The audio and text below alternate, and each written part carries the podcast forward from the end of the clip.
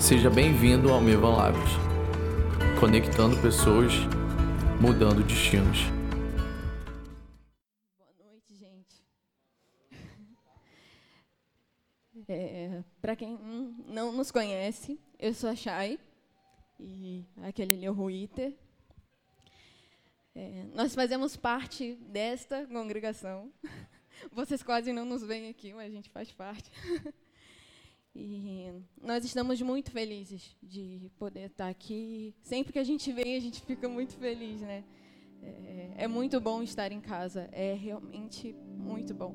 Sabe, a gente sente. Eu choro demais, tá, gente? Durante a pregação eu vou chorar. É, a gente sente muita saudade, muita. E só que é muito legal ver como, assim, a gente está passando por processos lá no sertão e a gente tem crescido e vocês aqui também têm crescido. E quando a gente chega aqui e a gente vê que ninguém está para trás, esse é o corpo de Cristo, todo mundo crescendo como um só corpo, com um só sentimento, ainda que um esteja lá e outro aqui. E a gente fica muito feliz, muito feliz de verdade. É, eu confesso que eu estou nervosa, porque assim a gente tem essa casa como uma referência, uma casa de referência de ensino. Assim, a gente já passou por vários lugares, sabe? Só que essa casa aqui, a gente vê que tem algo diferente sobre ensino, sobre, sobre fundamento. E a gente ia ser mais um motivo da gente se alegrar tanto em poder caminhar com vocês. A gente realmente se alegra. É, eu vou tentar compartilhar, eu vou ficar aqui embaixo. Para eu ficar mais à vontade, para eu ficar mais calma. Quê?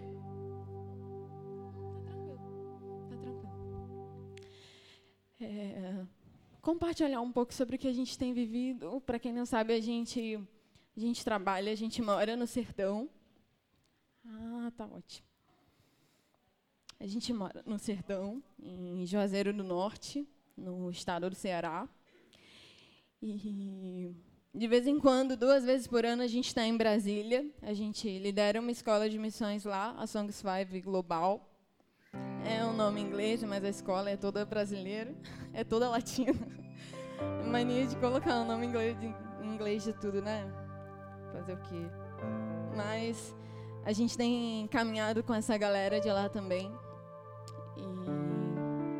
E, e no sertão a gente serve o Ministério Fly, que é um ministério até que surgiu de uma pessoa daqui, que era ovelha do pastor Luciano, né?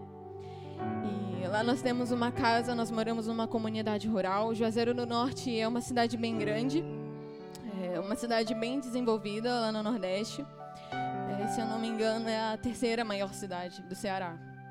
Só que no, ao redor de Juazeiro tem várias comunidades rurais e a gente mora em uma dessas comunidades. E a gente tem uma casa de apoio às famílias nessa casa funcionam os projetos de reforço, de balé, de jiu-jitsu, é, onde a gente faz os cultos também. Enfim, é, resumidamente é isso que a gente faz. Só que a gente não faz só porque a gente acha isso bonito. Até porque a gente costuma dizer que até hoje a gente está no sertão há quatro anos. É, a gente voltou para o Rio para preparar as coisas para casar. Levou um pouco mais de tempo do que a gente esperava. Só que no total são quatro anos no sertão. E, e esse ano que a gente começou a realmente fluir naquilo que Deus nos colocou, sabe? Até o momento Deus tinha falado para a gente servir naquilo que estava lá. E a gente ficou lá servindo. E de primeira, assim, a gente que cuida do projeto de educação da base. Então, todos os projetos relacionados à educação é a gente que, que coordena. Porém, a gente não tem pedagogia, né? Val, Val foi lá, foi lá nos ajudar. A gente não estuda. Eu, já, eu no início, eu estudei muito pedagogia pela internet para eu tentar fazer alguma coisa de verdade. Não, Deus, se é para fazer, vamos fazer o um negócio aqui direito. Só que só que assim, quando eu vou numa coisa, eu vou bem fundo nela. Então eu estava me afundando na pedagogia. Me afundando. eu quase cedi assim a tentação de começar a fazer pedagogia. Mas Deus falou que não. E não que não seja bom, tá, gente? Se eu quisesse fazer, Deus teria me abençoado com certeza. Só que ele me falou que não era bem aquilo. E que o projeto não era tão importante quanto as pessoas do projeto. Então, por esses quatro anos a gente servindo o Fly lá, a gente serviu muito a um projeto. Eu estou abrindo aqui o nosso coração para vocês. A gente errou nisso. A gente pecou nisso. A gente serviu demais a um projeto. E a gente, por, por alguns momentos, na verdade a maioria deles, a gente esqueceu das pessoas. Sabe? Tudo era o projeto para mim, né? que eu cuido da educação. Tem um que cuida do esporte, outro que cuida da dança e tal. Então, para mim, tudo era educação. Não, porque educação, não sei o quê. Porque o analfabetismo tem que acabar e blá blá blá. Isso é muito bom. Isso está certo. Isso é levar a justiça de Deus. Só que isso não é o mais importante para Deus, sabe?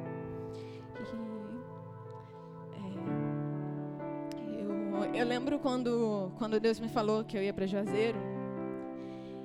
E, e ao contrário do Ruiter, que ele ficou dois anos num processo, eu nunca tinha pensado em ir para o sertão. E aí um dia Deus me falou, e aí no mesmo dia eu conversei com a minha mãe, minha mãe está ali. No mesmo dia eu conversei com a minha mãe. E só que no mesmo dia que Deus me falou, eu já cheguei em casa pesquisando passagem, pesquisando faculdade lá, que eu sabia que ela ia falar para eu continuar a faculdade já fui com tudo preparado para minha mãe, assim. Mãe, tá tudo aqui. E só que aí ela, eu lembro de uma uma vez que ela perguntou, mas o que que você vai fazer lá? Porque assim, eu não não conhecia Juazeiro. Eu, eu fiquei sabendo por uma amiga nossa que estava lá em Juazeiro, a base ia abrir, ainda ia inaugurar. E eu não conhecia sobre Juazeiro, eu li um pouco na internet, eu sabia sobre aquilo que ela me falava. Ela estava lá um mês, sei lá. E, e a minha mãe me perguntou isso: o que, que você vai fazer lá? E eu falei assim: não sei, mãe. Eu sei que Deus está me chamando. Eu não quero pregar aqui que você vá para algum lugar sem saber nada, tá? O que eu estou falando aqui é sobre confiar em Deus, naquilo que Ele tem para você. Ainda que você acredite que você não tenha nada a oferecer, sabe? E aí eu fui, eu estava, eu tava acho que no sexto período de, de engenharia. Eu transferi a faculdade para lá e eu, mãe, já que é a faculdade, então tá bom, né, mãe? Então vou para lá, então vou transferir minha faculdade, fico servindo na base, fico estudando, tá tudo certo. E fui. E fui só de ida mesmo. E... Só que aí quando cheguei lá, né, uns dois períodos depois, Deus falou, agora você pode deixar a sua faculdade. Eu estava no sétimo ou no oitavo, no oitavo período da minha faculdade. E aí Deus falou, ah, agora você pode deixar. Eu falei assim, tá bom, Deus. E na mesma hora eu mandei mensagem para minha mãe, mãe, eu acho que eu vou deixar minha faculdade. E eu deixei. E estudar é muito bom, gente. Eu amo estudar. Eu costumo dizer que na época que eu mais estava me dando bem, que eu mais estava fluindo na faculdade, foi a época que Deus falou: agora você pode sair daí. Na época que eu estava que eu estava lá fazendo amigos e eu acredito que eu estava representando Jesus para eles, ainda que eles não soubessem realmente quem era Jesus. Mas eu estava lá, eu falei, Deus, se você quer me quer, se você me quer aqui, se você quer que eu fique na faculdade, tudo bem, eu vou ficar até quando o Senhor quiser. E então eu deixei. E não me arrependo. É, e o que eu costumo muito fazer em todo lugar que eu vou, em todo lugar que eu falo, é encorajar as pessoas a obedecer. Porque existe um peso muito grande quando se fala principalmente da missão integral, né? Eu não sei aqui, pode responder, tá, gente? Quantos aqui já aspiraram algumas, alguma vez ou aspiram ser missionários integrais? integrais, é que não tem trabalho, que vive só para missão. Legal. É, existe um peso muito grande, só que o que eu vou falar aqui não é só para quem aspira a ser missionário integral. Assim, nós acreditamos que a missão, e eu acredito, e esse todo esse corpo aqui, isso aqui eu aprendi nesse meio, é, que a missão ela é para todos, em qualquer lugar. Se você é um cristão, você é um missionário, você está dentro da missão de Deus. Não existe mais de uma missão, só existe uma que é a que Ele está construindo na Terra. E... Então, você que também não quer ser, que você, se você não quer ser missionário integral, não tem problema, porque na verdade a gente nem vai compartilhar muito sobre a missão em si. Existe algo que eu gosto de falar muito, e é em duas coisas que eu baseio a minha vida desde que eu conheci Jesus de verdade. Porque eu vou na igreja desde que eu sou pequenininha. Né? E só que teve um momento que Jesus realmente se tornou o dono da minha vida. E eu tinha uns 18 anos, mais ou menos, por aí. Eu tinha uns 18 anos. E nesse momento eu percebi que tudo que eu tinha vivido, eu já tinha feito uma escola da Jocum de férias quando eu era adolescente. E só que naquele momento, com 18 anos, eu percebi que tudo o que eu precisava fazer era amar a Jesus e obedecer. Não tinha a ver com eu buscar um ministério ou eu buscar algum lugar ou algum departamento que eu me encaixasse tudo tinha a ver com amar e obedecer a Jesus todos os dias. É tão simples. A gente coloca uma coisa muito. Ai, a gente pensa. A gente é muito complicado. Essa é a verdade. A gente gosta de complicar as coisas. Só que é, é muito simples: é amar e obedecer. E, e a minha ida para o sertão não foi um sonho de ir para o sertão, não foi um sonho de nem de ser missionária fora, apesar de que eu tinha essa vontade no meu coração. Foi simplesmente Deus falou e eu obedeci. E não existe muito romantismo nisso. É muito racional. Na verdade, é mais racional do que emocional. Muito mais racional. É uma decisão. Eu poderia ter ficado e, e Deus me falou: você pode ficar, você pode você vai ser muito abençoada. Eu vou abençoar você. Só que se você for, aí é como se ele estivesse lá no sertão me chamando, olha, era, é aqui que eu quero que, você, que me revelar a você. Foi basicamente por isso que eu fui.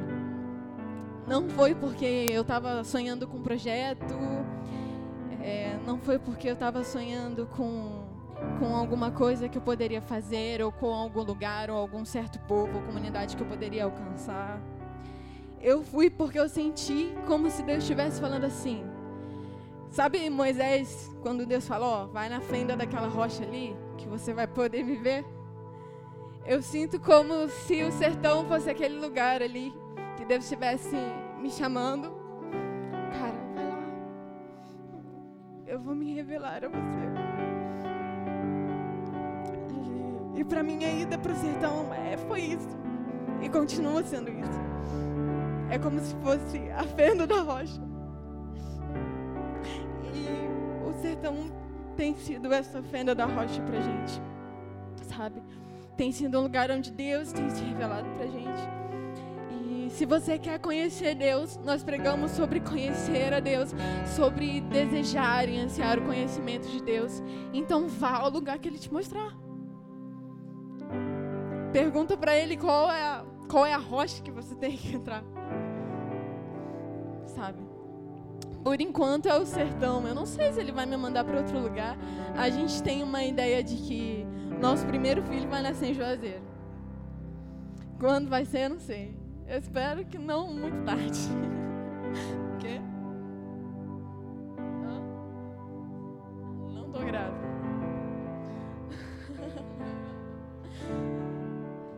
A gente tem essa sensação, sabe? Não sei. mas a gente tem quase certeza.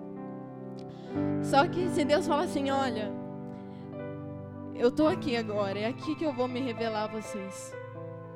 Porque a missão não é fazer coisas em lugares necessitados. E eu sei que vocês já sabem disso. Mas eu quero reafirmar aqui, porque até para mim que tô lá, eu tenho que falar isso para mim todos os dias. Não haja pela necessidade. A missão da sua vida, quero dizer diretamente para você, a missão da sua vida é conhecer a Ele. E se for preciso você sair de uma cidade para outra, vá. Se Ele te chamar de um país para o outro, vá. A sua missão é conhecer a Ele, onde Ele quiser se revelar para você, onde Ele quiser se revelar. E o sertão tem sido, tem sido esse lugar, sabe? Essa caverna onde a gente tem conhecido mais de Deus na simplicidade. É, a gente não vive coisas ah, sobrenaturais todos os dias, né? Aquela coisa visível. Só que a gente está plantando algo e a gente sabe que a gente está construindo algo. E a gente sabe que quanto maior é a casa, maior é o fundamento, né? Então a gente está no fundamento. Eu acho que esse ano a gente começou a sair do fundamento. A gente está quatro anos no fundamento.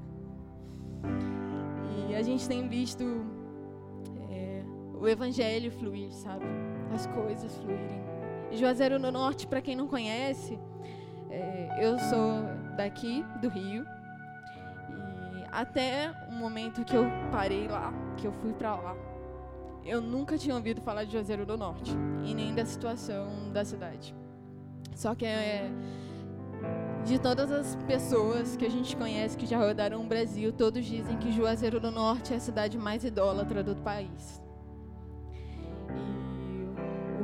E lá eles têm o Padre Cícero, né? O Padre Cícero. Já ouviu falar?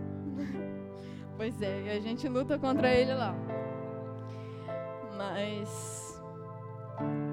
Mas ele está desesperado. Ele deve estar tá desesperado porque porque a gente está saindo do fundamento.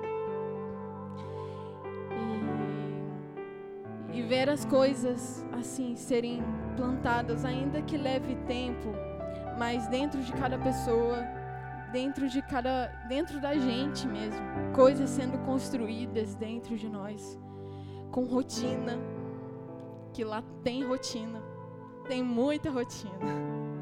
Base missionária tem rotina. Mas a gente vê Deus nos surpreender todos os dias, quase todos os dias, na rotina.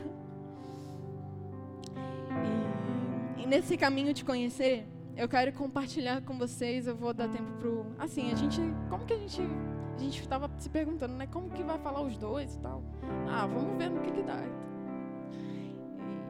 E, só que vocês não precisam abrir. É, eu estava um dia lá no Serdão como como todos os dias. Lá não tem muita coisa para fazer a gente, onde a gente mora. Então, o que a gente tem são livros. Graças a Deus, a Impacto entrega lá. E... Só que eu estava lendo em Salmos. E Salmo é uma coisa que toma o meu coração. Toma meu coração toda vez que eu leio. E tem um salmo que ele é bem conhecido. Só que Jesus, eu não estou achando salmo. o 139. Vocês não precisam abrir.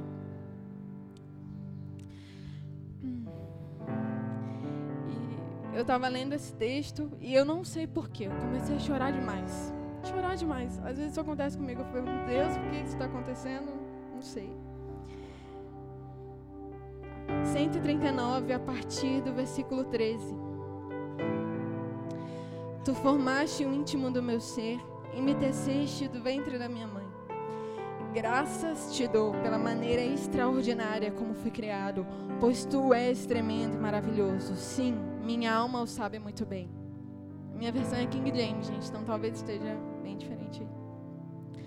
É, meus ossos não te eram encobertos quando fui formado ocultamente e tecido nas profundezas da terra. Teus olhos viam meu embrião, e em teu livro foram registrados todos os meus dias, prefixados antes mesmo que antes mesmo que um só deles existisse. Aí vem a parte que eu tenho que me acalmar. Ó oh Deus, como são complexos e preciosos para mim os seus pensamentos. Quão vastos e profundos os seus conhecimentos. Se eu pudesse somar, seriam mais que os grãos de areia. E se os contasse, levaria toda a eternidade. E ainda assim haveria o que contar. Eu não sei você, eu não tô. Eu não. Sabe, a partir daquele dia, dos meus 18 anos, não lembro que dia foi, eu percebi que havia algo muito maior do que aquilo que eu faço aqui, do que esses 70, 80 anos que eu posso viver aqui existe algo que está sendo construído há muitos anos atrás. E Deus, Ele já tinha me visto, Ele já tinha me conhecido no fundamento da terra. Isso vem sendo construído há muito tempo. Muito tempo. E a partir daí eu comecei a querer não viver para esses 70, 90, não sei quantos anos eu vou viver aqui, talvez nem 70. Mas eu passei a querer viver não apenas para essa vida, sabe? E eu, eu me converti numa Assembleia de Deus, daquela bem do até, sabe? No interior do Rio. Bem. Eu tinha um cabelo aqui, ó, no joelho. Minha mãe tem foto. Só usava. Gostava de usar um boot e uma saia longa, assim, ó. Nove anos de idade. É verdade. E eu sempre ouvi falar que, que não, porque se você não gosta de louvar aqui, imagina quando você estiver no céu, que Deus, ele. que você vai ter que ficar cantando santo, santo, santo.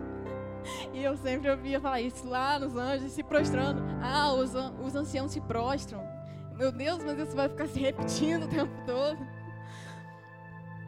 E. Só que aí eu cresci, né? Ouvindo umas pregações de uns caras pesados e lendo a Bíblia. Pesado. Pessoal do Vozes e Trovões, do, do Monte Mó, Ângelo Vaz. Ah, isso me fascina totalmente. Quando eu aprendi que a eternidade não é isso. E quando eu li isso daqui, mano, não sei o que aconteceu comigo. Eu só sei que está escrito que quão profundos e quão, quão complexos são os conhecimentos de Deus. Se eu, se eu pudesse contar, seriam mais que a areia da terra. Se eu pudesse contar, eu levaria a eternidade. E ainda assim, com toda a eternidade, que é muito grande, que a gente nem imagina quanto seja, com toda a eternidade, ainda haveria o que dizer. Deus ainda haveria o que revelar ainda teria o que revelar. Eu penso nisso, eu, cara, Deus é grande. Isso aqui que eu vivo é pequeno. É pequeno demais. Os meus problemas são pequenos demais. As minhas complicações são pequenas demais. As minhas conquistas, elas são pequenas demais. Perto da eternidade que é Deus da infinidade que é Deus. Sabe, eu eu dei esse exemplo lá, né? Eu me limito, não sei, a gente não consegue enxergar tudo. Sabe? Existem seres aqui, sei lá, micro-organismos e a gente não consegue ver eles, a gente está limitado a isso. E a gente está limitado àquilo que os nossos olhos podem ver aqui no horizonte. Mas Deus, ao mesmo tempo que Ele enxerga tudo, Ele enxerga um microorganismo. Ele enxerga aquilo que está dentro de mim. Deus, Ele não tem limite. Você não tem limite, Deus. E isso, isso só me faz querer caminhar ainda mais dentro disso, simplesmente disso. E quando eu vejo que eu estou fugindo disso, eu pego, calma aí. A minha vida é amar e obedecer a Deus. Não que você não possa ir profundo. O que eu, na verdade, o que eu tô te chamando para fazer aqui é vá fundo. Vá muito fundo. Vá muito fundo em Deus. Você acha que foi fundo? Não sei, naquele dia que teve um mover aqui. Não sei que dia que teve, mas eu tô supondo. Cara, vá mais fundo. Vá mais fundo, ainda tem mais. É, é infinito tudo aquilo que Ele quer revelar. Se for necessário você sair da sua cidade, saia da sua cidade, encontre a rocha que você precisa estar. Encontre esse lugar onde Ele quer se revelar a você.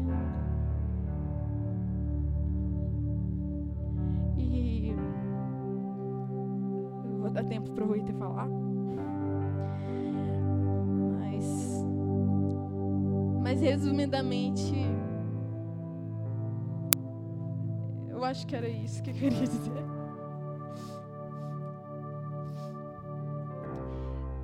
Deixa eu beber aqui.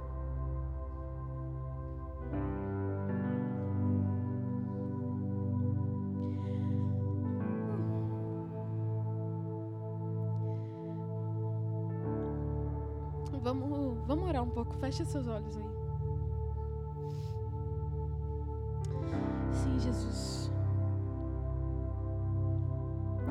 Precisamos de você, Deus. Nós dependemos de você.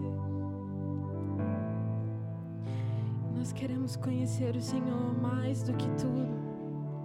Mais do que alcançar algum lugar, mais do que alcançar algum ministério, do que fazer, do que construir alguma coisa. Nós não queremos te dar as nossas obras.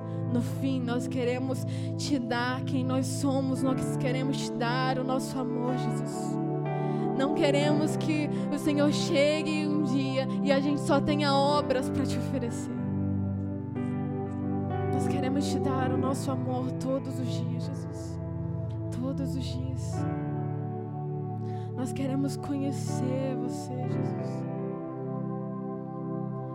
As profundezas do teu amor, da tua justiça, das suas verdades sobre nós. Abra as nossas mentes, Deus.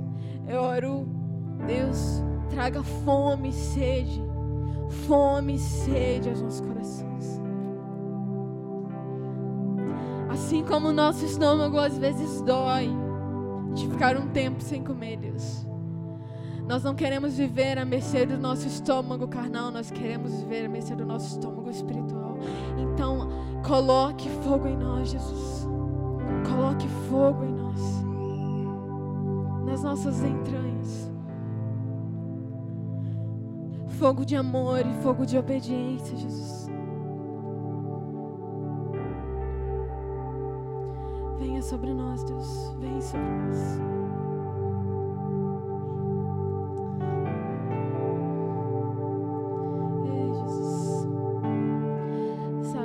Eu tenho pensado sobre essa geração e sobre o avivamento que a gente ouve e que eu acredito que vai acontecer.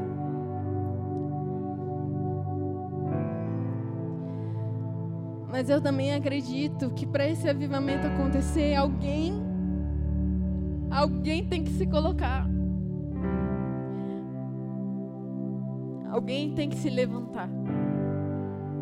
Eu não estou falando de se levantar para pregar nas igrejas ou para pregar nos lugares. Eu estou falando de se levantar diante dos olhos de Deus e falar, cara, estou aqui. Estou aqui. Não estou falando de se levantar e nem pregar nas ruas, nas praças, ainda que isso seja bom, faça isso. Faça isso. Só que eu estou falando de se levantar diante dos olhos de Deus, quando você estiver no seu quarto ou em qualquer lugar onde você estiver e falar: Deus, eu estou aqui. Eu estou aqui. Esse aqui é o meu corpo, essa aqui é a minha carne.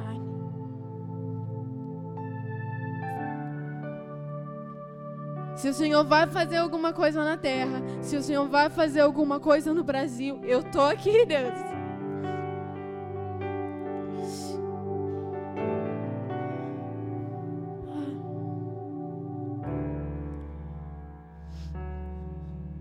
A gente fica buscando direcionamento de Deus. O que, que eu devo fazer? O que, que eu devo estudar? Para onde eu devo ir? Cara, qualquer coisa que você estudar é bom. Qualquer coisa que você estudar é bom. Só que a única coisa que você precisa fazer é se levantar diante de Deus. Se levantar diante de Deus. Vou falar uma coisa aqui para as meninas e para as mulheres agora. Mais para as meninas. Cara, por que para as meninas? Porque elas têm ventre. Por isso que eu vou falar para elas. Coloca seu ventre à disposição de Deus. E eu não tô falando de gerar um monte de 10 filhos, de engravidar 10 vezes, tá, gente? A não ser que Deus queira isso pra você. Cara, coloca fogo no seu ventre. Fala, Deus, eu tô aqui, eu quero gerar algo.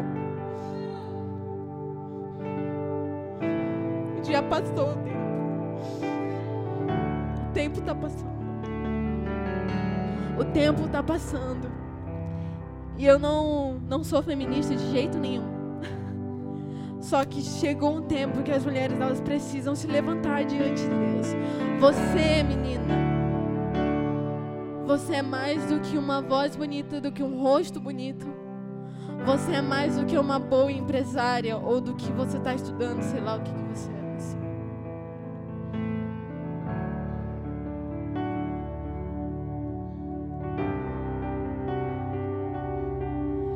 Você quiser, se você quiser,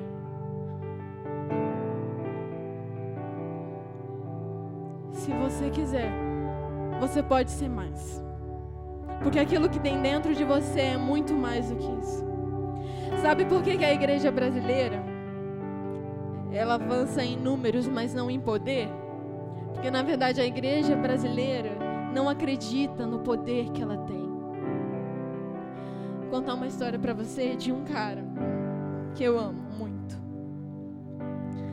Esse cara a gente conheceu no evangelismo, lá em Jardim Gramacho. O nome dele é Zé Maria. E, e a gente chegou na casa dele por uma palavra de conhecimento, né? E quando a gente chegou lá, batendo na porta, parecia que não tinha ninguém na porta. Ficamos uns 15 minutos, eu falei, gente, tem gente aqui, eu sei que tem. E aí ele abriu e era um cara desse tamanho aqui, bem alto, e bem magrinho, negro assim. Ele era baiano, é baiano, morreu. E, eu olhei, ele tinha 60 anos, hoje deve estar com 63, tem uns 3 anos isso. E aí ele tinha 60 anos. E aquele cara bem grande assim, e eu na porta, bem de frente para ele, assim, olhando para cima. E eu só conseguia enxergar nos olhos dele o quanto Jesus amava ele. Deus. E eu, cara, eu não sei.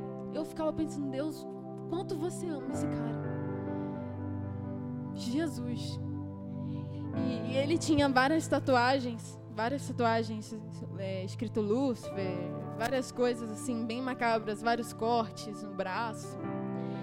E depois a gente conversando com ele, a gente foi saber que ele ele era bem envolvido com com com candomblé, sei lá de qual vertente que ele era lá. Mas com magia, a esposa dele também tinha sido, ela tinha morrido. Ele era viúvo, vivia sozinho. E a gente chegou lá. E tá, a gente levou ele para Casa Amarela, que é uma base que tem lá em Jardim Gramacho. Levamos, ah, vamos lá tomar um café, não sei o quê. Ele foi com a gente. E a gente ficou lá conversando com ele. E, e aí, que acontece aqui, amor? Que foi você que essa parte é sua. Mas enfim, vou contar aqui. E, e aí, quando o Ruiter e mais um missionário foram levar ele em casa, por que, que a gente. Eu tive uma palavra de conhecimento que eu tinha que seguir setas vou seguir as setas. Então tá, saí pela rua com meu grupo, fui seguindo seta. E quando chegou na casa dele, a gente foi andando, andando, andando. Quando chegou na casa dele, tinha era aquele muro de compensado, né? Que eles fazem lá no lixão de Jardim Gramacho, tal. Aquele muro de compensado e tinha uns desenhos assim no muro dele. E para mim, aquilo era um monte de seta. Nossa, Deus. Mas claro que isso impossível. É nessa casa aqui mesmo que a gente tem que ir. E aí a gente chegou nessa casa e ficamos chamando, chamando. Ficamos uns 10 a 15 minutos chamando. E o pessoal, olha, eu acho que não tem ninguém não. Tem, vamos chamar mais um pouquinho. E de repente ele abriu. Só que aí a primeira coisa que eu perguntei para ele foi: "E esse desenho aqui? O que que significa?" Porque era um desenho meio louco, tinha para mim parecia um monte de seta. E ele falou assim: "Não, esse desenho eu não posso falar o que é, porque se eu falar, eu posso morrer." E eu falei: "Tá bom." E continuei conversando com ele, porque eu não queria saber o que o desenho significava. Eu estava ali para amar Jesus, aquele desenho não me interessava mais. E aí ele, só que aí por eu ter perguntado pelo desenho, ele ficava o tempo todo na conversa. Ah, e aquele desenho lá, você já descobriu o que que é? Ele ficava assim, né, meio sou sabe tudo, como se fosse um, um mago. E eu falei não, mas aí eu mudava de assunto aí eu começava a perguntar dele, conversar com ele. E daí, quando o Ruiter foi levar ele em casa com outro missionário, o Rui teve o desenho. E aí ele teve uma palavra de conhecimento sobre o desenho. E ele falou assim: Isso aqui é a morte, né? Isso aqui é a dança da morte. E aí ele olhou, espantado. E começou a chorar. Chorava, chorava. E aí ele até falou: oh, Não conta pro pessoal lá que eu chorei. Mas óbvio que o Ruita contou, né? Claro que ele tinha que. E aí ele chorava, chorava, chorava. E por, imagino, ele ficou preocupado. Porque agora descobriram. Aquilo fazia parte de um pacto que ele tinha, blá, blá, blá. E agora descobriram. E os vizinhos falavam que tinha noites que ele, ele ficava possesso e ele saía na rua e ele chamava as crianças para verem ele se cortar noites que ele ficava possesso e depois ele só acordava no hospital sem lembrar de nada, só os vizinhos que tinham levado ele para o hospital. E quando, ele, quando o Ruita falou, ele começou a chorar. E ele perguntou assim: Vocês têm poder para tirar isso de mim? E a gente falou: Temos. Claro que temos. Não, porque assim, o que eu tenho é muito forte. Ele falando, né? Porque o que eu tenho é muito forte, tem a ver com morte. E, e a gente, não, a gente tem poder sim. E aí nós, eles, no caso eles, né? Nesse momento, eles oraram com ele. E, e ele estava preocupado de, ele falava o bicho. Ele falava eu, é, que estava preocupado do bicho ir lá à noite e matar ele. E a gente falava, não, a gente deixa a presença de Deus aqui, a gente deixa o Espírito Santo aqui com você, nada vai acontecer com você hoje. E aí eles voltaram para casa, contaram tudo pra gente. E a gente continuou nesse processo. Sabe, em todo o tempo, o seu Zé Maria, ele agia como se fosse mais poderoso do que a gente. Porque existe uma coisa que os não cristãos, principalmente aqueles que são envolvidos com alguma religião dessa forma, eles acreditam. Eles acreditam sim que Deus é mais poderoso que o Deus deles. Eles têm certeza disso. Que o nosso Deus, ele é mais poderoso.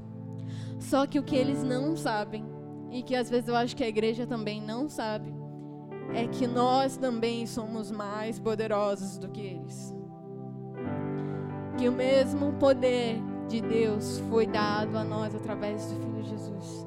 Que o mesmo Espírito que ressuscitou Jesus dos mortos é aquele que habita em nós. Você já ouviu falar em alguma outra religião que fale sobre ressurreição? Nunca vi. O único Deus que tem poder para ressuscitar os mortos é o nosso. Você acredita realmente que Jesus ressuscitou dos mortos? Porque se você acredita, então tenha certeza. Então saiba que o Espírito que ressuscitou ele dos mortos está dentro de você. Ele mora dentro de você. Isso é suficiente. Suficiente para você saber quão poderoso você é em Deus. gosto muito dessa palavra empoderamento. Mas é uma palavra, né? Fazer o quê? A gente precisa dela, não tem outra. Mas vocês foram empoderados por Cristo. E vocês não foram empoderados para apenas para vir à igreja e cara, isso é muito, isso é muito bom. Isso é certo, tá, gente? Eu amo vir à igreja. Só que você não foi empoderado para cantar. Você não foi empoderado para tocar, nem para vender ali na cantina. Isso também. Deus pode usar o que ele quiser, da forma que ele quiser. Você pode estar varrendo o chão, Deus pode te usar tremendamente. Só que acredite no poder que ele colocou dentro de você, naquilo que você carrega. Eu tô falando isso e eu prego primeiro para mim, porque eu tenho às vezes muita dificuldade de acreditar naquilo que Deus colocou em mim. Eu tenho muita dificuldade. E às vezes eu tenho que orar e falar: "Meu Deus, que incredulidade é essa?" E é a incredulidade que tira a autoridade, né? Quando quando Jesus está lá vou abrir mais não, só estou mexendo na Bíblia para ficar mais calmo. Quando Jesus está lá no meio da tempestade, ele está dormindo no barco. E aí os discípulos apavorados, desesperados, desesperados. Eles vão lá chamar Jesus, Jesus. Você não liga? A gente vai morrer aqui, você está aí dormindo, você não liga? E Jesus fala: aqui. Cadê a fé de vocês? Vocês ainda não conseguem crer. Vocês ainda não conseguem confiar naquele que me enviou. Depois de Jesus ter feito vários milagres, deles terem vivido várias coisas com Jesus, vocês ainda não conseguem confiar naquele que me enviou. E aí Jesus vai, acalma a tempestade. Sabe, existem muita coisa, muitas coisas que, que liberam autoridade sobre nós. Que, que nos dão autoridade. Sabe, eu acredito que intimidade é um lugar onde você onde você é cheio de autoridade. Obediência. Para mim, essas duas coisas. Eu tento na intimidade e obediência. Intimidade e obediência. A autoridade. Só que existe uma coisa que eu acredito que libera que faz a fluir de mim essa autoridade. E que eu tenho trabalhado nisso. Uma coisa, e essa coisa é descanso. Quando eu descanso em Deus, aí toda a autoridade que Ele colocou sobre mim flui. Quando eu consigo descansar nele no meio da tempestade, então toda a autoridade que Ele colocou sobre mim flui.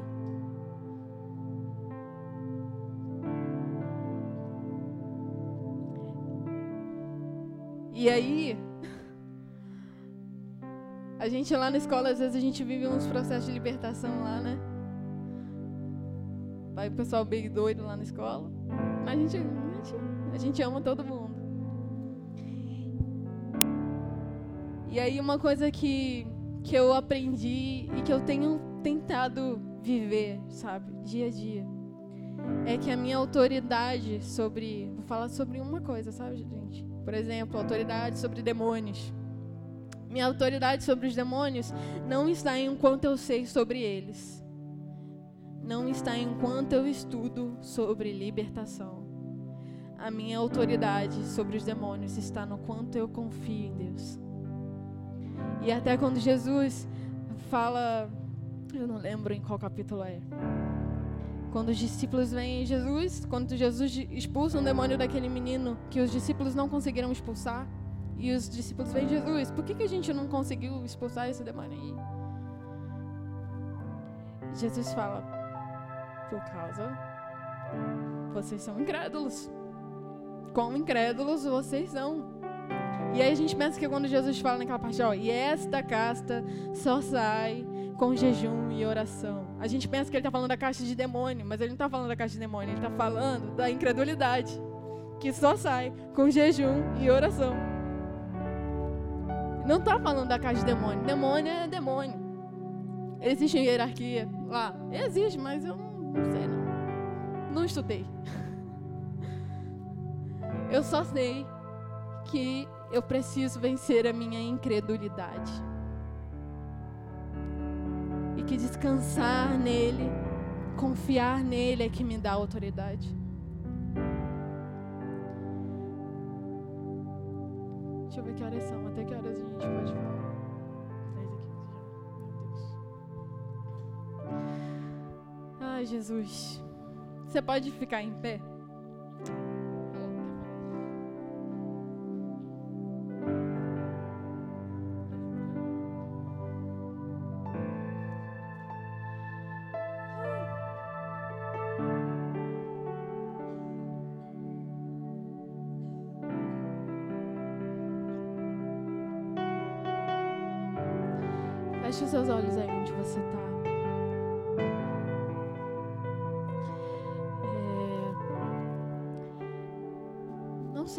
Você tem vivido com Deus. Na verdade, eu não sei nem o que a nossa juventude aqui, a rede, tem vivido realmente com Deus. Eu não parei ainda. A gente ainda não parou para conversar com o Guilherme, né? Sobre o que tem acontecido. Mas, enfim, isso é bom. Mas, independente do que você esteja vivendo, é, existe um caminho para você seguir. E esse caminho é de amor e de obediência a Deus. E a obediência ela não é pesada, não é pesada. Pelo contrário, eu me sinto a pessoa mais feliz do mundo por obedecer. Sinceramente, o Ruita sabe disso. Às vezes eu pergunto para Deus: Deus tem alguém mais feliz na terra do que eu?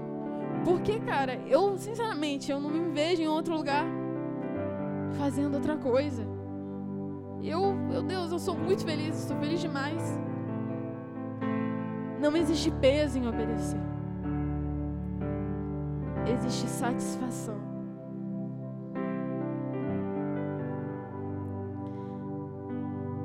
Então, aí no seu lugar, com seus olhos fechados, faça a sua oração com Deus. Tudo que você ouviu aqui, eu não sei se eu consegui me expressar muito bem, mas faça a sua oração.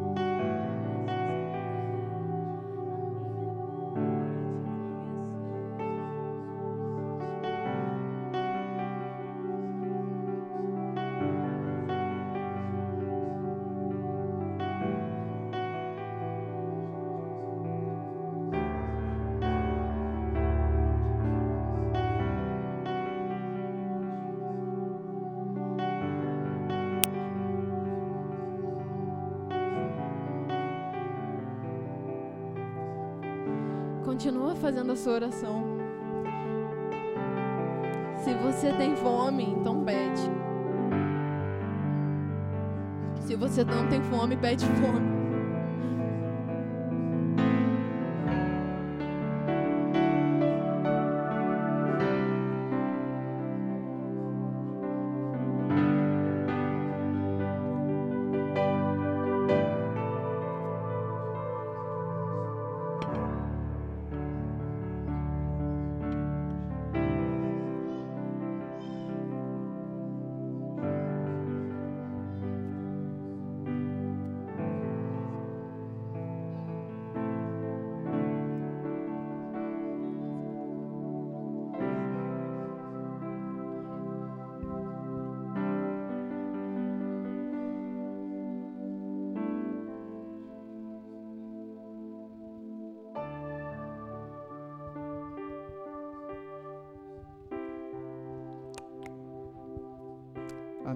Irmãos? Vou pedir para você se assentar. Só mais um pouquinho, aguenta só mais um pouquinho.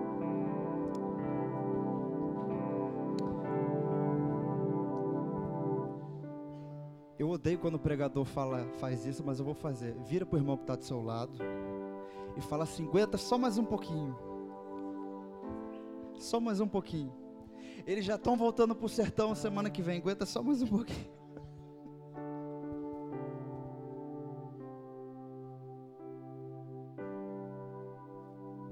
Eu bebo muita água. Eita. Aproveitar que tem água, né, gente? Rapidinho, gente. Eu não quero destruir nada do que foi é, implementado dentro de vocês, do que foi falado aqui. Eu vejo essa casa como um, uma casa de pão. Eu vejo essa casa como uma casa de alimento. Não teve um dia que eu vim aqui e não fui alimentado. Não teve um sequer dia que eu vim aqui e eu não fui alimentado. E teve até dias que eu tinha dificuldade de comer tudo que tinha aqui. O que, que eu fazia? Eu anotava e terminava de comer em casa.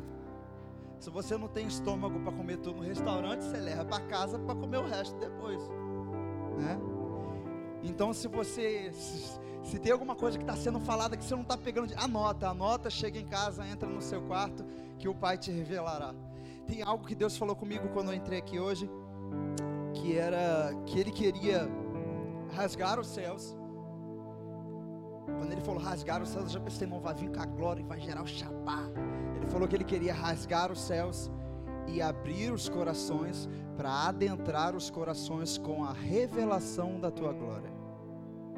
Quando ele falou, eu quero rasgar os céus, eu já pensei, a glória vai descer, pum, acabou. Falei, vou nem falar.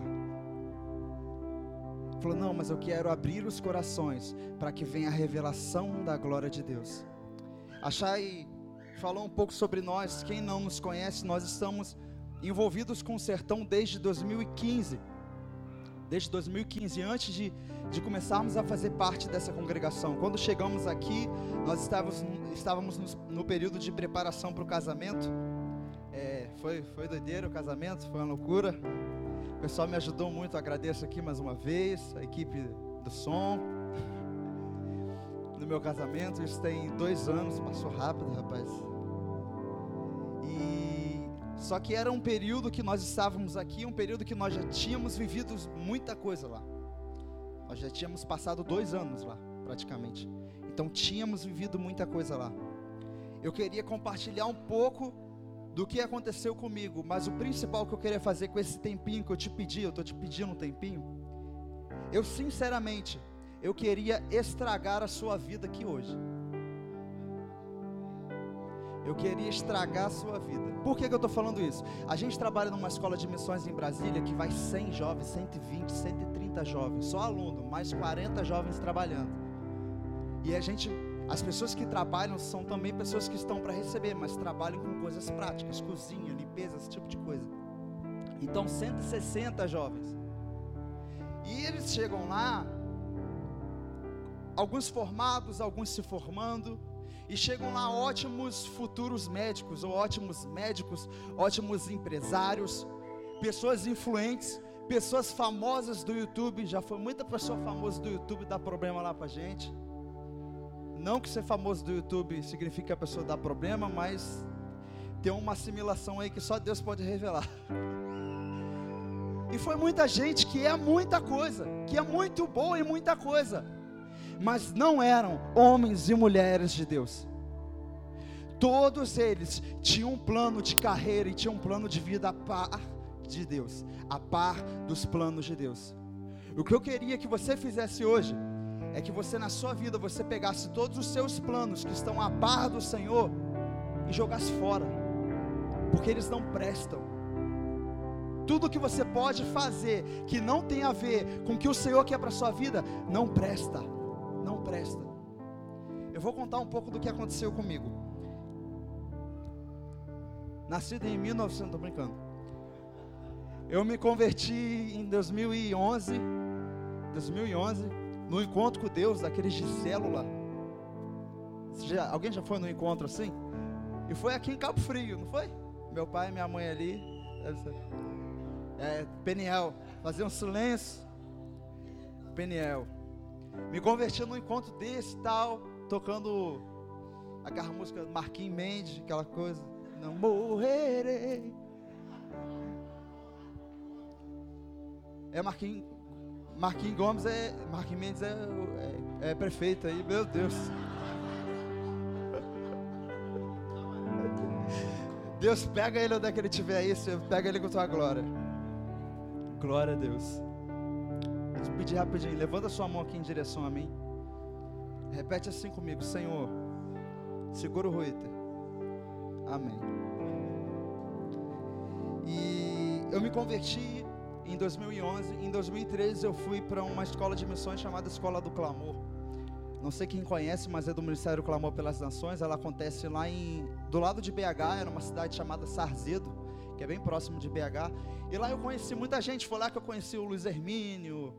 Foi lá que eu conheci a Heidi Baker pessoalmente. Foi lá que eu conheci caras que eu conhecia de CD, Judson, Cirilo, o próprio Ricardo, é, a Cris Cristão, o David Keelan, e esses caras todos desse mover que aconteceu em, em Belo Horizonte, conheci todos esses caras lá. O Mário Freitas, não sei quem conhece o Mário Freitas da Missão Mais.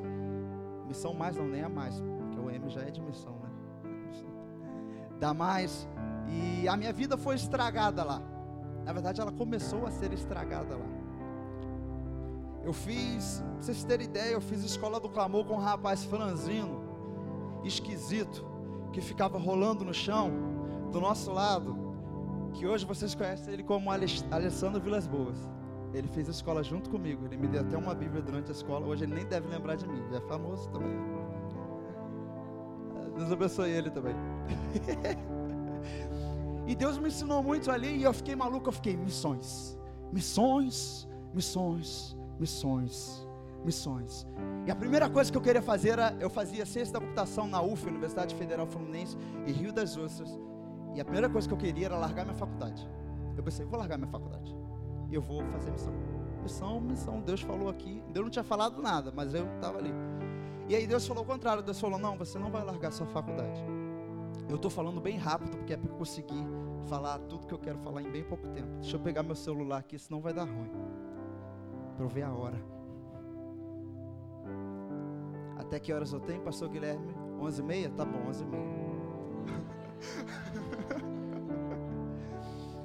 e Deus falou para ficar na faculdade.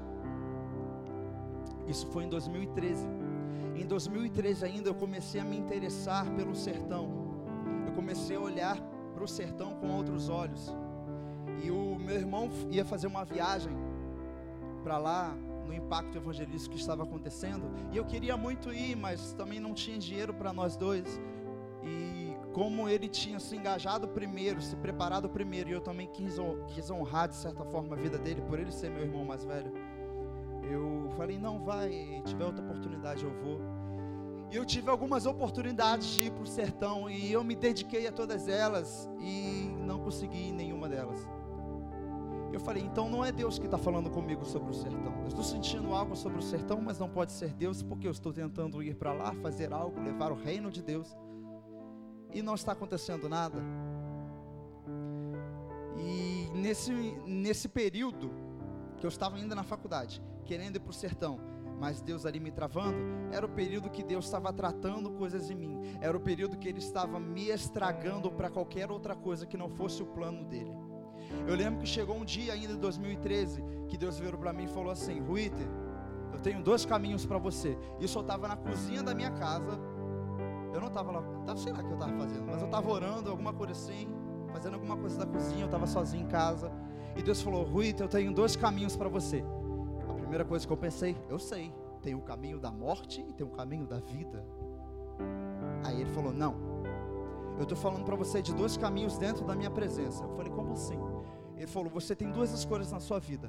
Você pode seguir a sua vida da forma que você quiser, temente a mim, obedecendo os preceitos, obedecendo os mandamentos. Você pode seguir essa vida e eu vou te abençoar.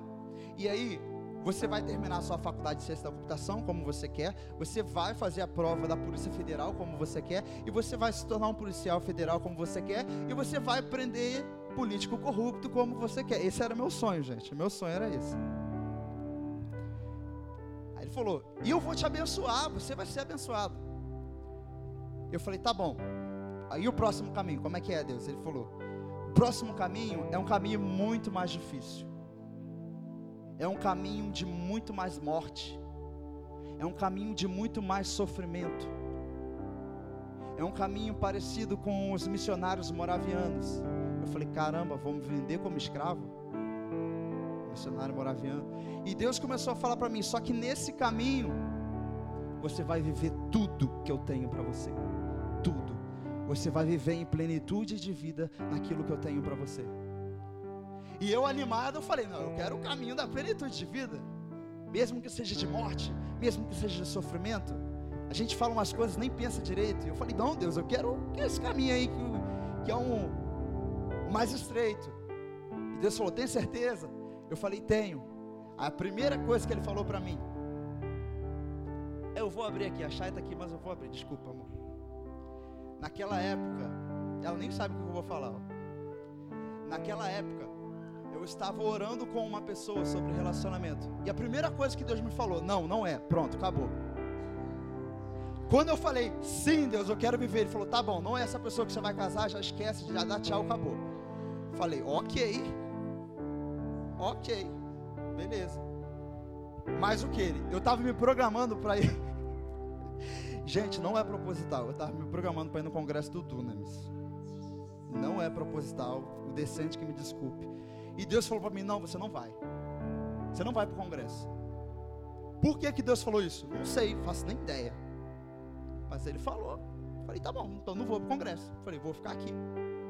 E nesse período na minha faculdade eu comecei a me envolver eu comecei a liderar um grupo dentro da faculdade, muita coisa começou. É um grupo cristão, eu me reunia e quem sabe, você sabe como é que é a Universidade Federal, né?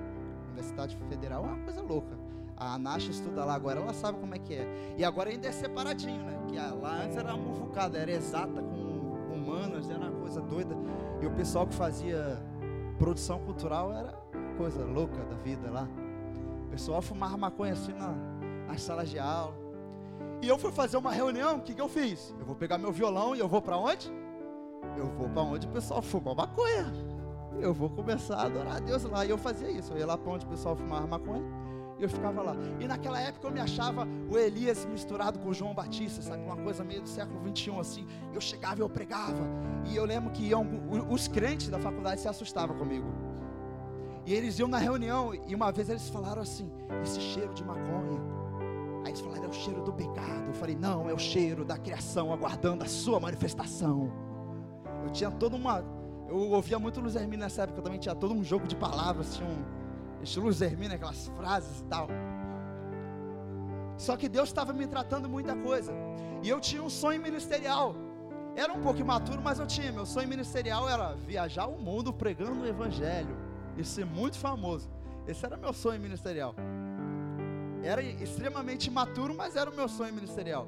E eu também tinha um pesadelo ministerial. Eu não sei quantos de vocês têm um pesadelo ministerial. Eu, eu tinha. Eu vou contar. Meu pesadelo ministerial era ficar no, numa Assembleia de Deus daquelas bem pequenininha, sabe, que tem em toda esquina, e ser aquele diácono que fica na porta, aquele externo largo assim, dando a parte do Senhor, a paz do Senhor, varão. Seja bem-vindo à vossa complacência. A paz do Senhor, vaso de Deus. Hum, isso que te digo de mim mesmo, varão. Esse era o meu pesadelo ministerial: ficar na porta de uma Assembleia de Deus com aquele externo enorme. E depois que acabasse o culto, pegar minha barra forte e ir para casa de bicicleta. com a Bíblia aqui da coisinha atrás, agarrada. Esse era o meu pesadelo ministerial. E Deus começou a me tratar em muita coisa. No ano de 2014 foi um ano que ele mais bateu em mim, bateu, bateu, bateu, bateu, bateu, bateu, bateu, bateu, amassou. Por quê? Porque ele estava me estragando. E um dia eu estava discutindo com Deus, eu já discuti muito com Deus, gente. Se você quiser discutir com Deus, eu te libero. Eu só te digo, se você discutir com Deus, você vai perder, sempre perde. Mas às vezes dá certo. E eu estava discutindo com Deus, falei, Deus, você coloca em mim uma vontade de ir para o sertão e Eu não consigo. Eu não consigo. E aí Deus falou comigo, Rui, eu não, nunca te chamei para ser um super missionário. O seu desejo é ser um super missionário, eu nunca te chamei para ser isso. Eu te chamei para ser meu. Só isso. Só meu. Mais nada. Se você for meu, você vai ser tudo que eu quero para sua vida. Somente seja meu. Toda a sua vida minha. E eu entendi que independente de onde eu estivesse, eu só tinha que ser dele. Ser totalmente dele. E ter apenas um plano na minha vida, olhar para ele. Então eu virei para Deus e eu falei, sinceramente, eu falei, Deus, se você me colocar na porta de uma Assembleia de Deus, com um terno que é dez números do meu tamanho a mais, andando de barra forte, com 15 filhos, que fica correndo lá na, na igreja atrás e o pastor ficar chamando a atenção para eu tomar conta dos meus filhos. Eu vou, eu vou, porque o mais importante da minha vida é a sua presença, é você. E não é sobre o que eu estou fazendo, é sobre o que você faz, e sobre o que você é, e sobre o que você está fazendo em mim, e sobre o que eu estou me tornando em ti. E eu entendi isso. No momento que eu entendi isso, Deus falou para mim: Ruiter, agora você vai para o sertão. Vou dar uma pausa, abrir um parêntese. O que Deus me fez entender é a mesma coisa que Maria entendeu, que Davi entendeu e que Paulo entendeu. Há uma coisa, sabe? Salmo 27. Uma coisa eu peço ao Senhor, e eu a buscarei, que eu possa habitar em tua casa, para contemplar tua beleza e aprender no teu santuário. O que Maria entendeu Jesus virou para Marta e falou: Você está ocupada com muitas coisas, você está afligida com muitas coisas, mas uma coisa é necessária. Maria escolheu a melhor parte. E era Jesus. E aquilo que Paulo entendeu, uma coisa eu faço, deixando para trás as coisas que para trás vão ficando, eu avanço em direção ao alvo. E esse alvo ele fala que é a coroa, é a convocação celestial em Cristo Jesus. O que Deus me fez entender é que eu precisava de uma coisa somente, era Ele e mais nada, mais nada. E que se eu tivesse Ele e eu entendesse isso, a minha vida seria estragada para qualquer outra coisa, porque mais nada ia chamar minha atenção. Talvez se eu tivesse escolhido outro caminho, talvez eu estivesse aqui hoje, eu falei isso ontem, talvez eu tivesse parado ali um, sei lá, eu ia falar uma BMW, acho que não ia comprar uma BMW não, mas um carro muito bom ali fora um Corolla.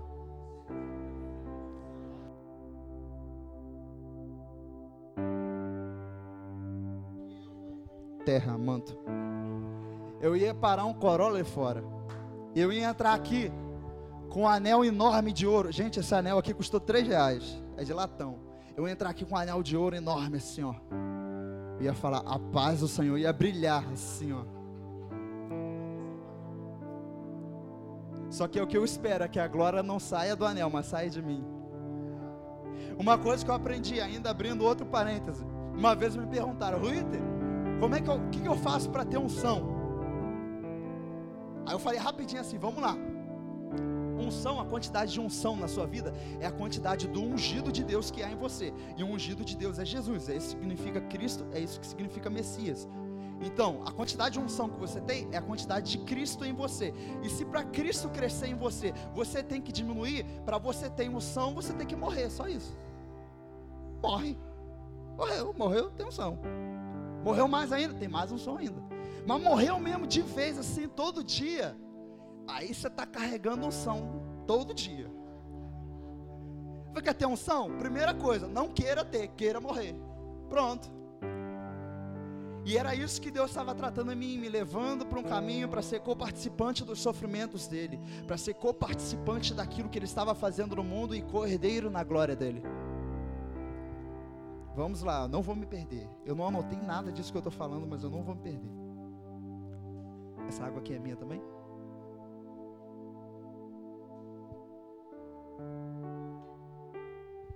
E Deus falou: Agora, dois anos depois, agora você vai para o sertão. Eu falei, não vou não. Incredulidade. Ah, Deus, porque eu estou fazendo faculdade. A faculdade entrou de greve na mesma semana. A UF. Eu vou falar isso aqui bem rapidinho, porque eu falei isso milhares de vezes. Aí eu não tinha dinheiro, Meu pai apareceu com a máquina de lavar para eu vender e, e arrecadar dinheiro para poder comprar uma passagem para o sertão. Eu não tinha lugar para ir. Apareceu um impacto evangelístico lá no Piauí, do pai de uma amiga minha aqui de Cabo Frio. Ele era bispo da Metodista Wesleyana do Rio de Janeiro. Estava fazendo um impacto no, no Piauí e apareceu para mim. Poderia ir de graça. Eu falei, caraca, Deus preparou as coisas todas, nem me avisou.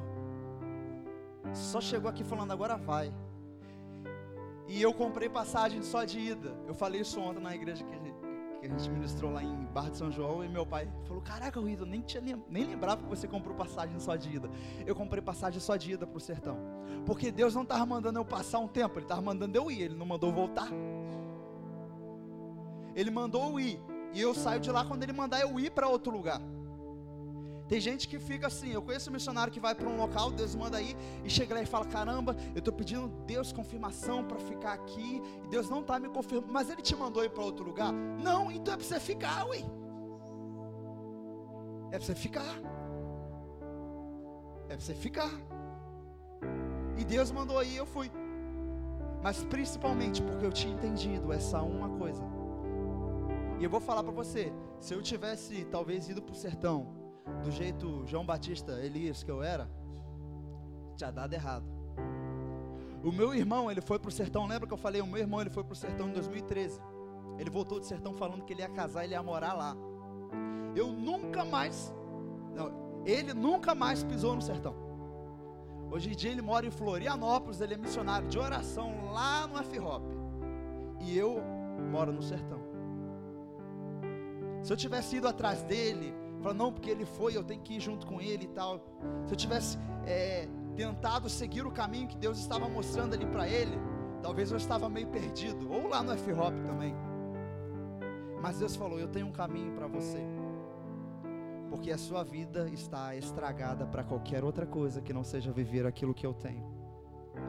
Então, por que, que eu estou falando isso? Porque eu estou cansado de ver gente muito boa, muita gente muito boa muito boa para muita coisa.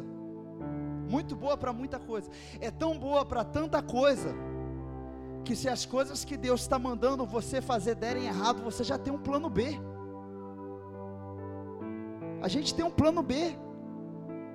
Se o que Deus mandou você fazer der errado, talvez o seu ministério, a gente tem um plano B. Eu acho que esse é um dos níveis de incredulidade que nós vivemos a gente não consegue simplesmente colocar tudo na mão de Deus. E eu não estou falando que é fácil. Não é. Para mim nunca foi fácil. Não está sendo fácil e não será fácil. Mas a gente sempre tem um jeito de acabar fazendo aquilo que a gente quer. Aquilo que a gente quer. Eu oro. Eu sinceramente, talvez você pode até bloquear a minha oração mas a minha oração é forte. Ela vai te pegar.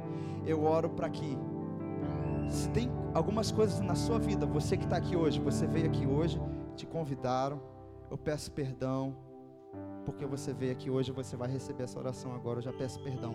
Mas se tem algo na sua vida que não é Cristo sendo formado em você, você vai ser estragado para isso agora. Se você está num, relacionamento que não é Cristo em você, você vai ser estragado para esse relacionamento. Num ministério, num trabalho, num curso, em qualquer lugar que você esteja, que não é Cristo em você, formando coisas, você vai ser estragado. E fique feliz por isso. Porque a partir do momento que você ser estragado para essas coisas, você vai começar a fluir e a ir mais fundo naquilo que Deus está falando a ir mais fundo naquilo que Deus está falando.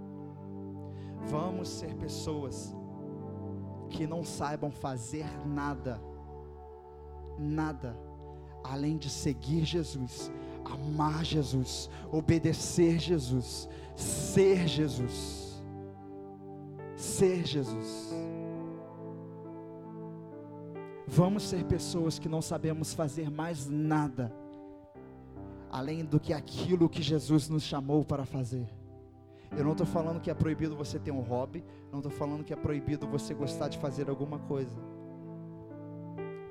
mas que ou você coloca Jesus em toda a sua vida, ou coloca Ele em toda a sua vida. o grande barato, o grande, eu falei barato, essa gíria é antiga, o grande legal de ser missionário integral, como nós somos, é porque lá, ou a gente vive dependente de Deus, ou a gente vive dependente de Deus. A gente é forçado, é forçado a viver dependente de Deus. O que, que eu vou fazer? Ainda tem muito missionário que vai ainda metendo muito a mão e correndo com a própria força. Mas a gente é forçado a depender de Deus. Mas eu paro para pensar, e quem não é forçado a depender de Deus? Aonde está a nossa âncora, aonde está a nossa rocha, aonde está o nosso refúgio? Eu falei isso ontem, quando, quando Jesus viu os discípulos lá no barco, e aquela tempestade, aquela coisa toda, e os discípulos estavam com medo. Vamos lá, os discípulos no barco, uma tempestade, os discípulos eles já estavam com medo antes de Jesus aparecer. Quando Jesus apareceu, o local mais seguro daquele ambiente todo não era no barco, era com Jesus. Porque o único que poderia acalmar a tempestade era Jesus. E é quando Pedro falou: oh, Jesus está andando sobre as águas, se você me falar, eu vou também. Jesus ele fala: Pedro, vem. E aquilo, a gente canta isso, né? Pedro, ele não andou sobre as águas, ele andou sobre a palavra de Jesus. Jesus disse: Vem, e Pedro andou sobre a palavra dele. Isso Jesus chama a gente a fazer, a sair dessa zona confortável, chamada barco, que a gente cisma em achar que é o local mais seguro das nossas vidas, quando nunca foi. O local mais seguro é andando sobre a palavra de Deus. A palavra de Deus. A gente ainda está dentro do barco, sendo movido pelo Espírito, mas a gente não quer andar sobre a palavra que Deus tem dado. Deus tem derramado a revelação sobre essa casa, e a gente a gente é pau para revelação, é revelação daqui, revelação de lá, revelação de lá. Mas quando é que a gente vai começar a andar sobre a revelação? Sabe, o Espírito planava sobre as águas na criação do mundo. O que, que aconteceu? Nada. O Espírito estava lá planando e não acontecia nada. Mas quando veio a palavra de Deus, aconteceu algo. Pá! Quando veio a revelação de Deus, aconteceu algo. Vamos sair do nosso barco e andar sobre a revelação que Deus tem dado. Deus tem dado revelação, gente. Deus tem derramado revelação nos nossos dias. Deus tem derramado revelação nos nossos dias. Isso é incrível. Isso é incrível. Eu vejo pessoas de diferentes lugares do Brasil falando a mesma coisa. Gente, eu estou lá enfiado no meio do sertão. A gente está lá, ela falou, não tem nada para fazer. O que, que a gente faz? A gente lê livro. A gente aproveita quando é impacto, bota lá frete grátis, a gente compra. Mesmo que eu nem esqueça sabe o que é o livro. A gente compra porque o frete é grátis.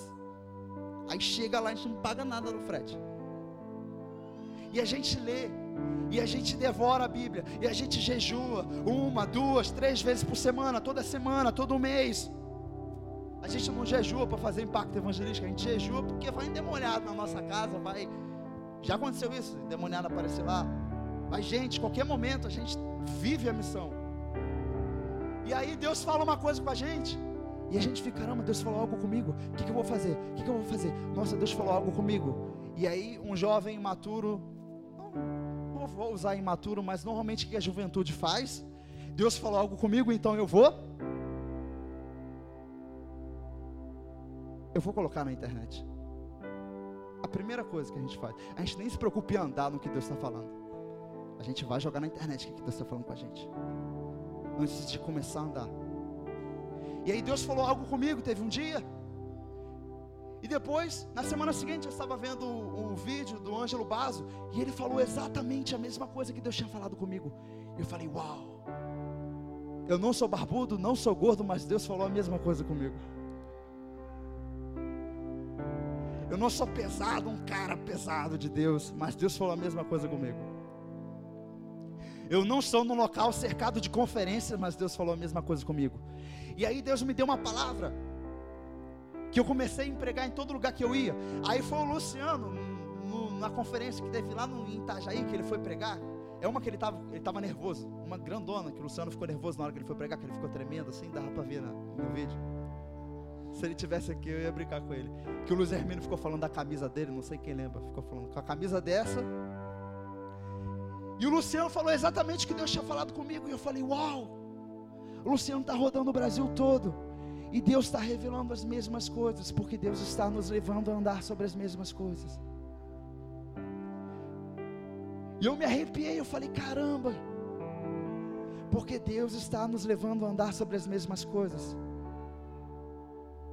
Deus, Ele quer nos estragar para tudo que não seja Ele. Tudo que não seja Ele. Tudo.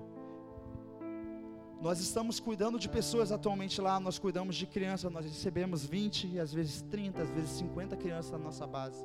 Nós temos projetos sociais, nós temos discipulado famílias, nós temos feito cultos, nós temos feito evangelismo, visita nas casas. Mas a coisa mais incrível que tem acontecido comigo nesse tempo é conhecer a Cristo Jesus. Outra dica que eu vou te dar: você quer conhecer Jesus? Conheça os pobres conheça os pobres. Eu não estou aqui fazendo apologia a questões sociais, nem quero fazer. Nem quero fazer. Mas ande com os pobres, que você vai ver Jesus. Que você vai ter as maiores revelações que você poderia ter. Ande com aqueles que não podem te dar nada. Ande com aqueles que não vão poder te dar uma, uma sei lá, uma boa recompensa pelo que você vai gerar na vida deles. Ande. Ande com pessoas que vai fazer você andar uma milha a mais. Eita. Conselho é esse? Isso vai fazer você crescer em Deus. Não estou falando para você se colocar num relacionamento que só te joga para baixo. Mas tenha o seu tempo para andar com pessoas que não têm nada para te oferecer e você vai aprender. A última coisa que eu queria liberar, eu queria liberar sobre os jovens. Eu vou falar para vocês um desejo que eu tinha na minha vida. Eu ainda tenho, né?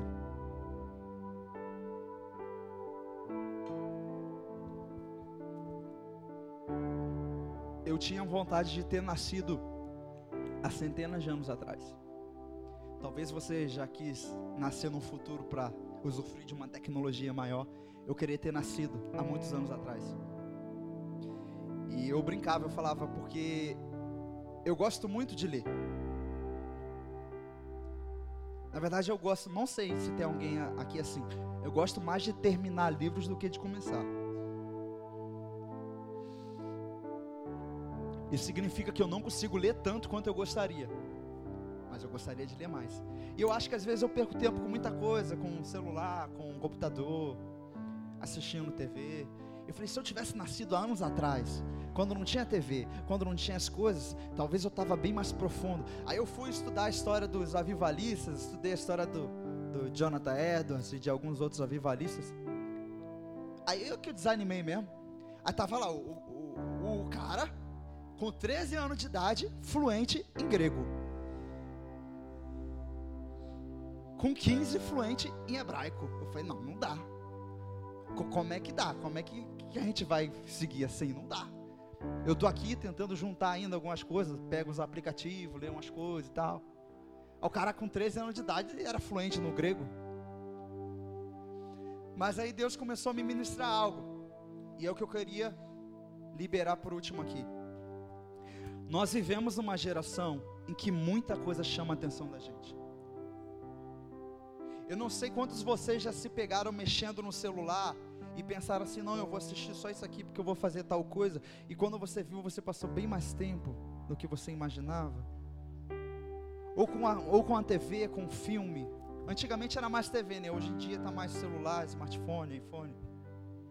Seja, sei lá, no videogame, no computador.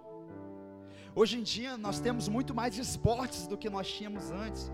Temos aí futebol, quem mora aqui pode surfar, pode jogar basquete, vôlei, pode fazer luta, jiu-jitsu, judô.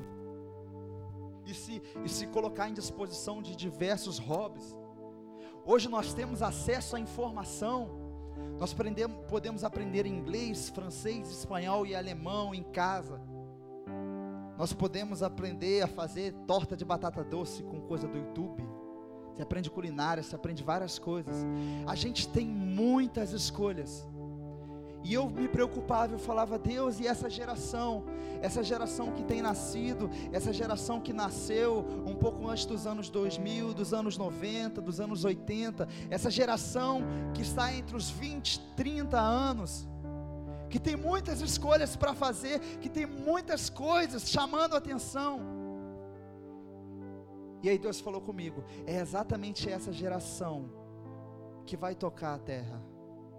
Não que as outras não tenham tocado, mas o fato de terem muitas coisas disponíveis vai fazer com que o sim deles, totalmente simples, totalmente direto, Senhor, eu digo sim à Sua vontade e digo não a qualquer outra coisa.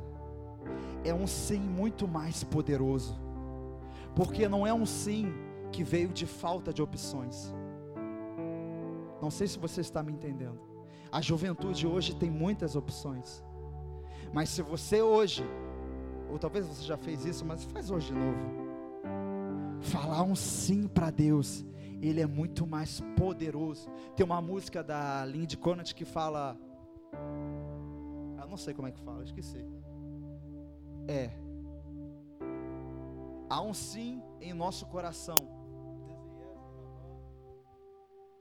da eternidade, simples e obediente e vai mudar a história. Sabe, é um sim, simples, obediente, que vai mudar a história. Que vai mudar a história. Pessoas que dizem sim a Jesus, sim, Jesus, sim, sim para tudo, sim. Você já assistiu o filme Sim Senhor? Do Jim Carrey? Aí eu quebrando o clima aqui de novo. Quem já assistiu o filme Sim Senhor do Jim Carrey, que ele fala sim para tudo? Faz isso com Deus. Mas tudo mesmo. Se Deus falar, vai para Conchichina, fui. Porque eu tenho certeza que se ele falar que você vai para Conchichina, eu vou falar outro país, vai para o Uruguai, sei lá. E talvez ele quer fazer de você um processo. E se você começar, ele vai falar: não, mas calma, para. O importante é você olhar para o céu e saber quando a nuvem está se movendo. Não fica olhando para a terra, não, que você não vai saber quando é que a nuvem está se movendo. Você vai parar quando ela estiver andando e andar quando ela estiver parada. Fica olhando para o céu. Olha para o céu e diga um sim para o Senhor. Diga sim para tudo, tudo que Jesus fala. Tudo que Jesus fala. Tudo. E eu não vou te prometer uma vida de aventuras, apesar de nós vivermos muitas aventuras. Eu não gosto de romantizar a missão, eu não gosto de romantizar o que nós temos vivido, apesar de nós vivermos um romance. Como igreja, nós vivemos um romance apaixonado com Cristo. Mas eu também não gosto de aterrorizar o que nós vivemos como se, fosse, uma coisa muito difícil, apesar da responsabilidade que nós carregamos. Mas uma coisa eu te prometo: se você dizer sim para Jesus, qualquer lugar que você for, qualquer lugar que você estiver, você vai viver em plenitude dele. Em plenitude dele. Em plenitude dele. E se Deus te levar para uma assembleia de Deus, para ficar na porta, aí o pastor Guilherme vai falar: Não, não sai da minha van, não. Se ele te levar, você vai, porque você vai estar totalmente apaixonado por ele totalmente apaixonado por Ele. Davi, Maria e Paulo eram totalmente apaixonados por Jesus. E eles eram três pessoas totalmente diferentes. Uma pessoa que se movia em ações de adoração e com hinos e cânticos como Davi. Alguém que se movia em ações de adoração sem hinos, sem cânticos, como Maria, e alguém que se movia em teologia, em palavra, em revelação, como Paulo, mas os três entenderam uma coisa: o que importa no fundo é Jesus. Não é se a sua teologia é, é dispensacionalista, se a sua escatologia é pré-milenar, mas o que importa é Jesus. O que importa mesmo no fundo é Jesus. O que nos sustenta lá é Jesus. O que nos leva a avançar é Jesus. E se Jesus virar para mim hoje e falar assim, Ruiter, eu quero que você saia do sertão. Eu quero que você volte para o Rio de Janeiro. Eu quero que você comece a mesma faculdade que você deixou. Eu vou fazer. Mesmo que eu comece tudo de novo. Mesmo que todo mundo aponte o dedo na minha cara e fale: "Ah, você foi lá tanto tempo para nada". Eu não tô nem aí. Eu tô aí porque Jesus mandou fazer. Então, se Jesus mandar você voltar atrás de alguma coisa, se preocupe não, se preocupe com o que, que Ele está falando para você fazer. Ele sempre nos chama para um local, como Jesus fez com Pedro: vem, vem, vem na minha direção, eu já estou aqui. Jesus falou comigo: eu estou fazendo acontecer algo no sertão, vem, seja participante disso seja participante de um avivamento. Deus ele está construindo as coisas para gerar o maior avivamento da história, que culminará na volta do próprio Messias à terra e no governo do próprio Messias real. E Deus ele está movendo todas as coisas com uma missão que está acontecendo em todo o mundo ao mesmo tempo, e ele está movendo todas essas coisas para o maior avivamento que o mundo já viu que irá acontecer. E Ele nos move para construir isso. Ele quer que façamos parte disso. Vou pedir para você fechar os seus olhos.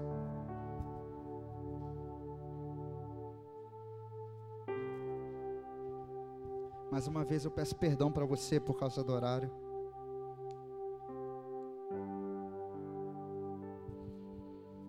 Eu sei como como às vezes as pessoas falando se animam e não se tocam pelas pessoas que estão sentadas esperando. Eu peço perdão para você pelo seu horário. Mas já que você está aqui, eu não quero que você saia daqui hoje bom. Eu quero que você saia estragado daqui. Eu quero que você saia estragado daqui. Eu quero que o Senhor coloque um, um funil ali naquela porta, onde daqui para fora, quando você sair, você for para sua casa, você vai sair com um plano só, só o dele. Todos os seus outros planos, tudo, tudo, tudo, você vai colocar diante dele e você sair daqui vivendo somente para Ele, somente para Ele, somente para Ele, somente para Ele.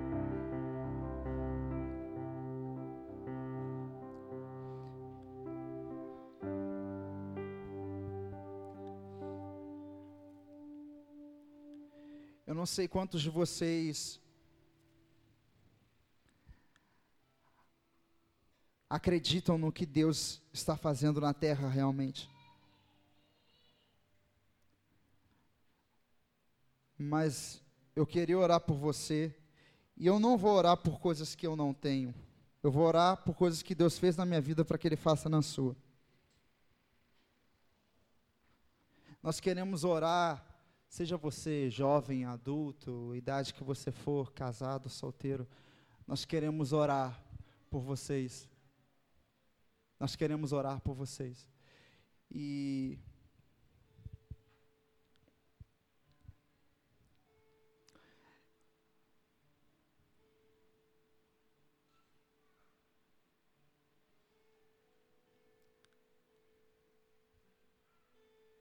Eu quero te chamar aqui se você realmente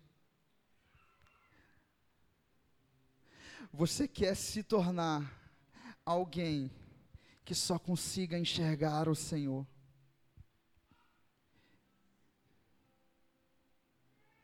Que você seja como a pomba na fenda da rocha. A pomba que consegue enxergar somente uma coisa: aquele que está passando. Que você seja como a noiva na fenda da rocha. Eu quero te chamar aqui na frente se dentro de você foi tocado algo no dia de hoje, se dentro de você foi gerado algo no dia de hoje, eu queria que você viesse aqui, que nós queremos orar por você. Se dentro de você começou uma pequena chama, uma fagulha, eu quero que você venha aqui na frente que a gente vai soprar até isso tudo aqui ser inundado pelo fogo de Deus. Eu queria chamar você, se você realmente quer entregar tudo que você tem feito, seja seu curso na faculdade, seu trabalho, seu relacionamento, seus planejamentos para o futuro, tudo que você tem feito aos pés do Senhor, colocar realmente diante do Senhor. Venha, venha. Nós queremos liberar dependência na sua vida, dependência do Senhor. Se tem algo que nós podemos orar, que nós podemos ministrar, é dependência do Senhor. É dependência do Senhor.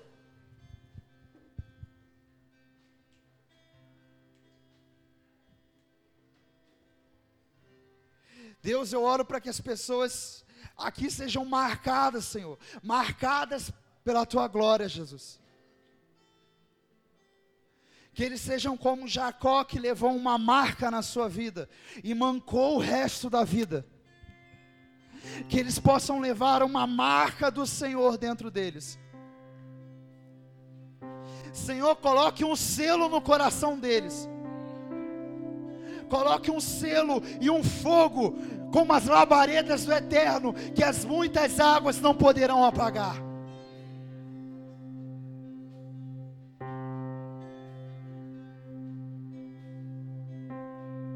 Eu peço que o Senhor traga uma marca de amor, uma marca de amor que lança fora todo medo, Senhor. Uma marca de amor que lança fora toda insegurança. Toda insegurança do futuro, toda insegurança.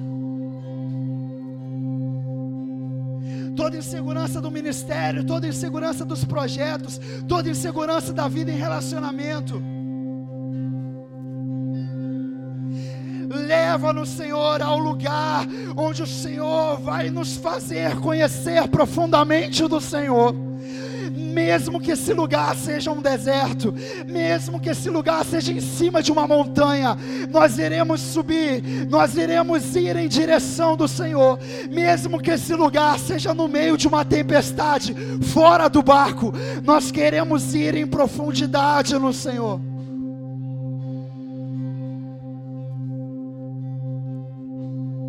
Oh Pai, eu peço que o Senhor não levante aqui bons médicos, bons empresários.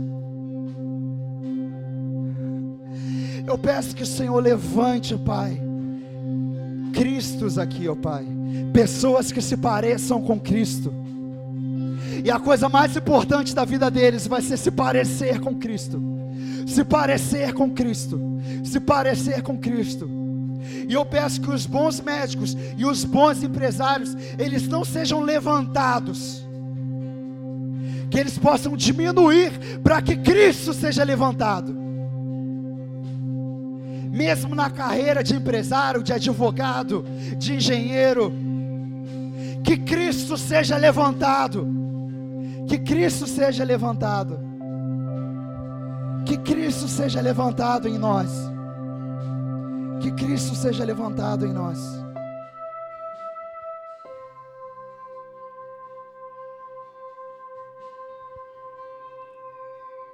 Isso tudo que nós falamos é muito simples.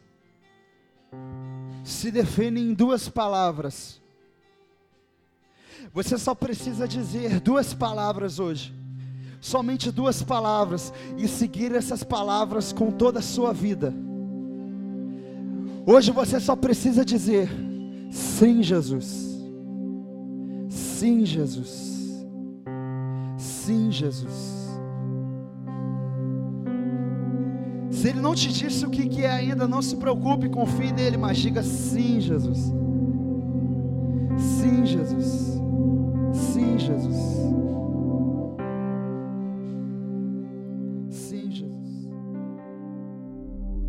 Obrigado por ouvir essa ministração. Para saber mais sobre o ministério, Acesse www.mevanlagos.com e nos acompanhe nas redes sociais. facebook.com barra Mevan Cabo Frio, Instagram arroba Frio.